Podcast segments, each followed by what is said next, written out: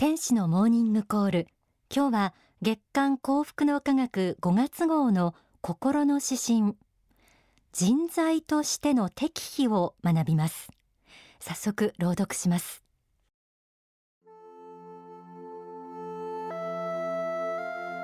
人材としての適否。人の素質を見極めるのはとても難しい仕事だ。一生かかっても黒帯を手にすることは稀だ。ある種の昆虫や魚が周りの環境に合わせて色彩や姿形を変えるように人間も上司や同僚部下に対しては姿を変える。異性に対しては化けても見せる。夫婦親子でさえ真実の姿を見抜くのは難しい。しかしそれでも人材の適否は見極めていかねばならない。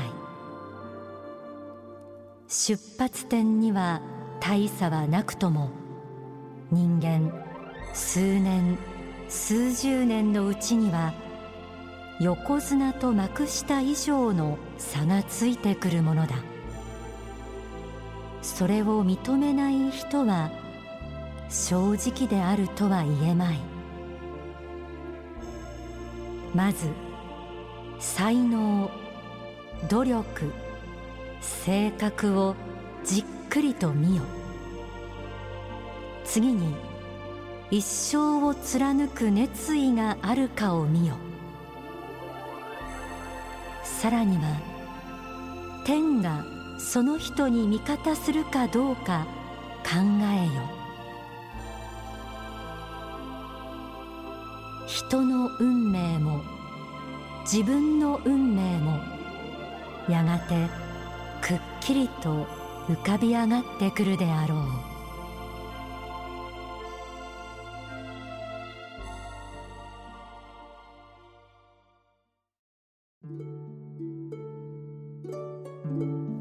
月の心の指針人材としての適否を朗読しました。人材というのは組織の中で人を成果を上げるための資源として見た時の言い方。適否というのは適するか適さないかのことです。経営は人なりとも言われますが組織においてはどんな人がどんな部門に就くかによってそこから生み出される成果が大きく変わってきます。経営者は人材を見極めその人をどう配置するかということにとても心を砕いていることでしょう。心の指針はまずこんな言葉から始まりました。人の素質を見極めるのはとても難しい仕事だ。一生かかっても黒帯を手にすることは稀だ。確かに人の素質というのはそう簡単にわかるものではありません。さらにこんな風に続きます。ある種の昆虫や魚が周りの環境に合わせて色彩や姿形を変えるように人間も上司や同僚。部下に対しては姿を変える。異性に対しては化けても見せる。夫婦親子でさえ真実の姿を見抜くのは難しい。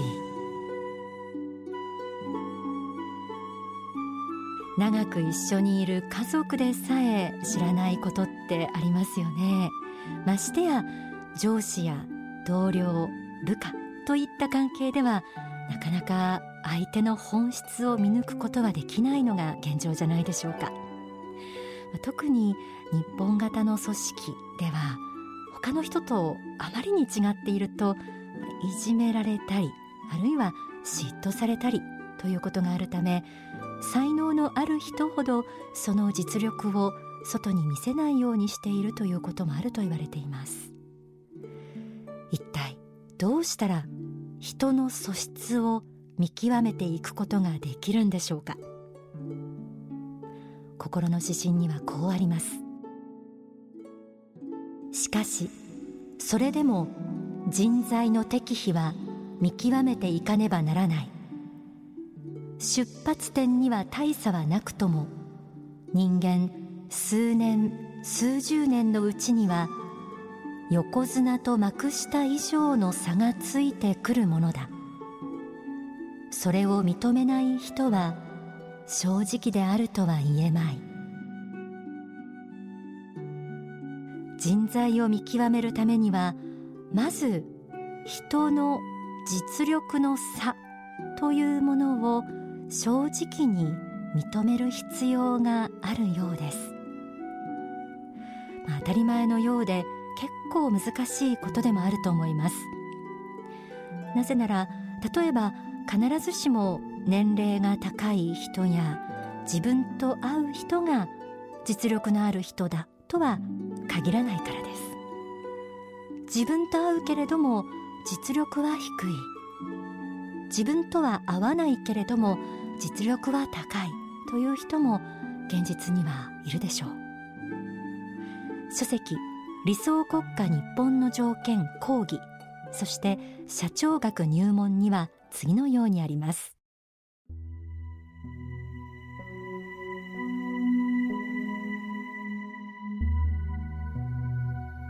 経営者がお人よしだと内部的には適材適所ができません。この人はこの仕事に向いている。この人はこの仕事には向いていないという判断をするのは非常に勇気のいることなのですがお人よしだとその判断ができないのです。つい気の毒に思ってこの人は年を取っているから重役で置いておかなければいけない。この人は50歳を超えたから部長にしてあげなければいけないなどと考えてしまうのですが実際に仕事の能力はどうかというところを問いきれないわけです。このように情に流されると間違った判断をして倒産の危機を招くことがあります。無能な人を引き上げるような上司がたくさん並ぶようになると大体組織が大きくなってきてその後は傾いてくるのです。そしてごますり型の人や毒にも薬にもならない人害にならない人だけが出世するようになります。そうなると大体組織としては末期になってきつつあるのです。良い組織では強い遺伝子というものを評価します。そしてその強い遺伝子に引っ張られて他の遺伝子まで強くなっていきます。そのように強さが遺伝していくことが大事です。組織の立ち上げ期に頑張ってくれた人であっても組織が大きくなるにつれて落ちこぼれていってしまう人もいると思います。またその時々によって組織やその成果が求める人材が変わってくることもあるでしょう。こうした時皆さんが経営者なら市場を挟まずに人の実力を判定して組織に反映することができるでしょうか。厳しいことではありますがこれはやっていかなければならないことでもあると説かれています。心の指針には人を見抜くための心構えが次のように示されています。まず才能努力性格をじっくりと見よ。次に一生を貫く熱意があるかを見よ。さらには天がその人に味方するかどうか考えよ。人の運命も自分の運命もやがてくっきりと浮かび上がってくるであろう。才能努力性格をじっくりと見て一生を貫く熱意があるかを見る。ここまではなんとなくわかる気がしますが天がその人に味方するかどうか考えよ。とは一体どういうことでしょうか。書籍上昇の方から学んでみましょう。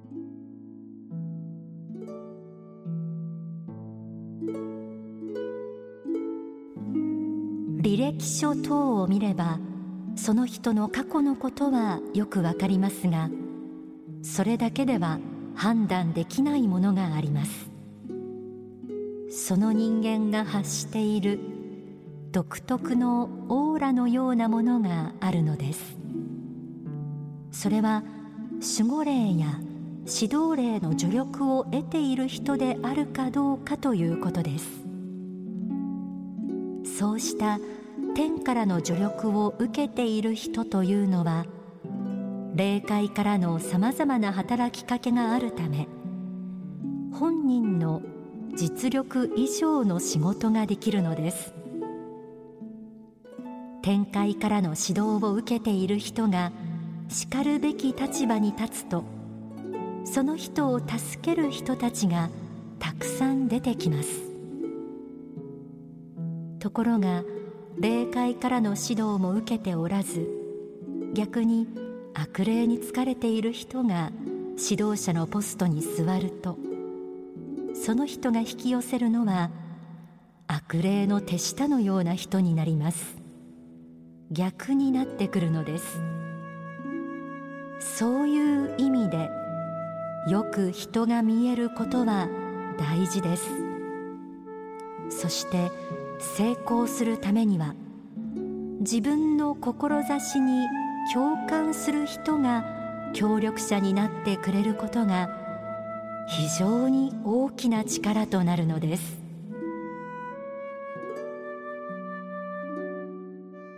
私自身少ない経験から確信しているのは人を見抜く目というのは自らが失敗や挫折あるいは裏切りなどの具体的体験を通して初めて身につくものでもあるということなんですね。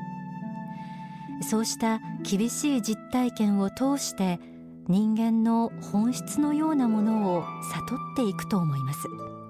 そして今あったようにその人間の本質を宗教的な意味で捉えていることでいろいろな個性の人間をうまく見極めてそして上手に配置し指導し任せるということもできるんだと思います。つまり経営者はただ数字や成果だけを追っていればいいのではなく人間というものにも精通した人間通でなければならないということです。ここが足りなければ仕事上の良きパートナーに恵まれることはないでしょう。ではここで大川隆法総裁の説法をお聞きください。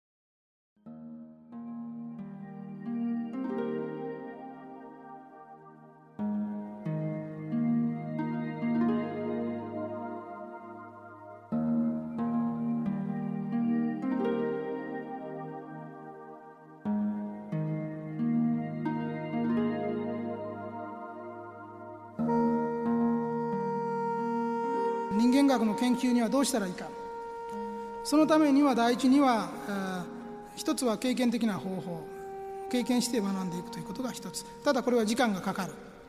もう一つは人生の人を言うべき人をいち早く見つける。まあ、これは優秀な経営者でもいいし、えー、先生でもいいし、えー、いろんなところにいると思いますけども人生の師というのはいると思いますけどもそういう人の判断力とか洞察力を聞いていて学んでいく。そのやり方を応用していって自分の世界に生かしていくということはありえますね。これも大事です。3番目はやはり読書です。血は力なりという言葉があるけれども知っているということは強いことなんですね。それを知ってますとこうした場合には失敗しこうした場合に成功するというのを知ってますとねわざわざ試行錯誤して泥まみれになってからやり直す必要がないんですね。あらかじめ知っているということはものすごく大きなことですね。人間がやるようなことっていうのは大抵繰り返しが多いですから自分がやってる事業なんかでも似たような例はいくらでもあるんですね。他に同時代にもやってるし過去にやってることもある。すでにサンプルは大抵あるんですね。それを知ってますと非常に早く結論に到達できるけども知らないと遅くなるわけですね。経験したことしかわからないということになりますと後手後手になっていくのは当然のことですね。ですから知ってるということは大事なことです。一つは電気ともうこれは過去のものですけどもこれ以上変わらないものですから、えー、人間がどう生きていったら成功していったかのその成功論のためにも使います。それから歴史もそうですね。歴史は繰り返しで今の企業戦争であってもある意味では戦争みたいなところがありますから過去の軍事戦の戦いとかを見ていくと当たることがいくらでもありますね。当てはまることはいくらでもあるんであの時に義経はこうして勝った。あの時信長はこうやって勝った。あの時秀吉はこうやって成功した。こういうことはいくらでもありますね。それを学ぶ。こういうことが大事ですね。それからそういう管理能力の書としてはオールマイティなのは宗教書で宗教書を勉強しますと人の心がよく分かるようになってきますね。これは大事なことなんですね。特に、まあ、世の中でね、えー、先生と言われるようにな立場などの分野でもいいですけども、ね、ある程度のそういう見識も持とうとすると大体それを専門に関係すること書物なんか1000冊ぐらい読んでおくと大体先生ぐらいになれるんですねその分野ではね。なれるんですがあの東海みたいな非常に人生論中心心のところ中心になんか相当凝縮されてるもんですから普通の本なんかで学ぶよりもさらに密度が濃いもんですからたちまちにして、えー、非常に教養人で心の練れた人が出来上がるんですね。非常に大事なことなんですね。そうしますと人の心がよく分かるようになってきます。人間が見えてくるようになります。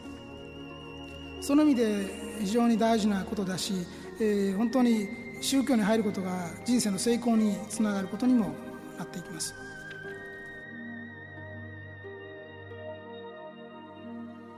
お聞きいただいた説法は書籍経営入門に収められています。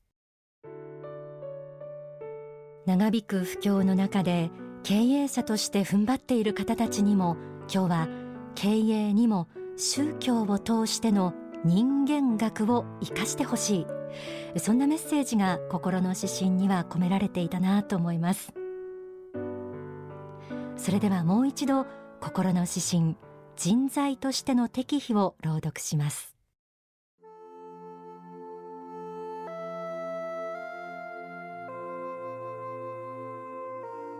人の素質を見極めるのはとても難しい仕事だ。一生かかっても黒帯を手にすることは稀だ。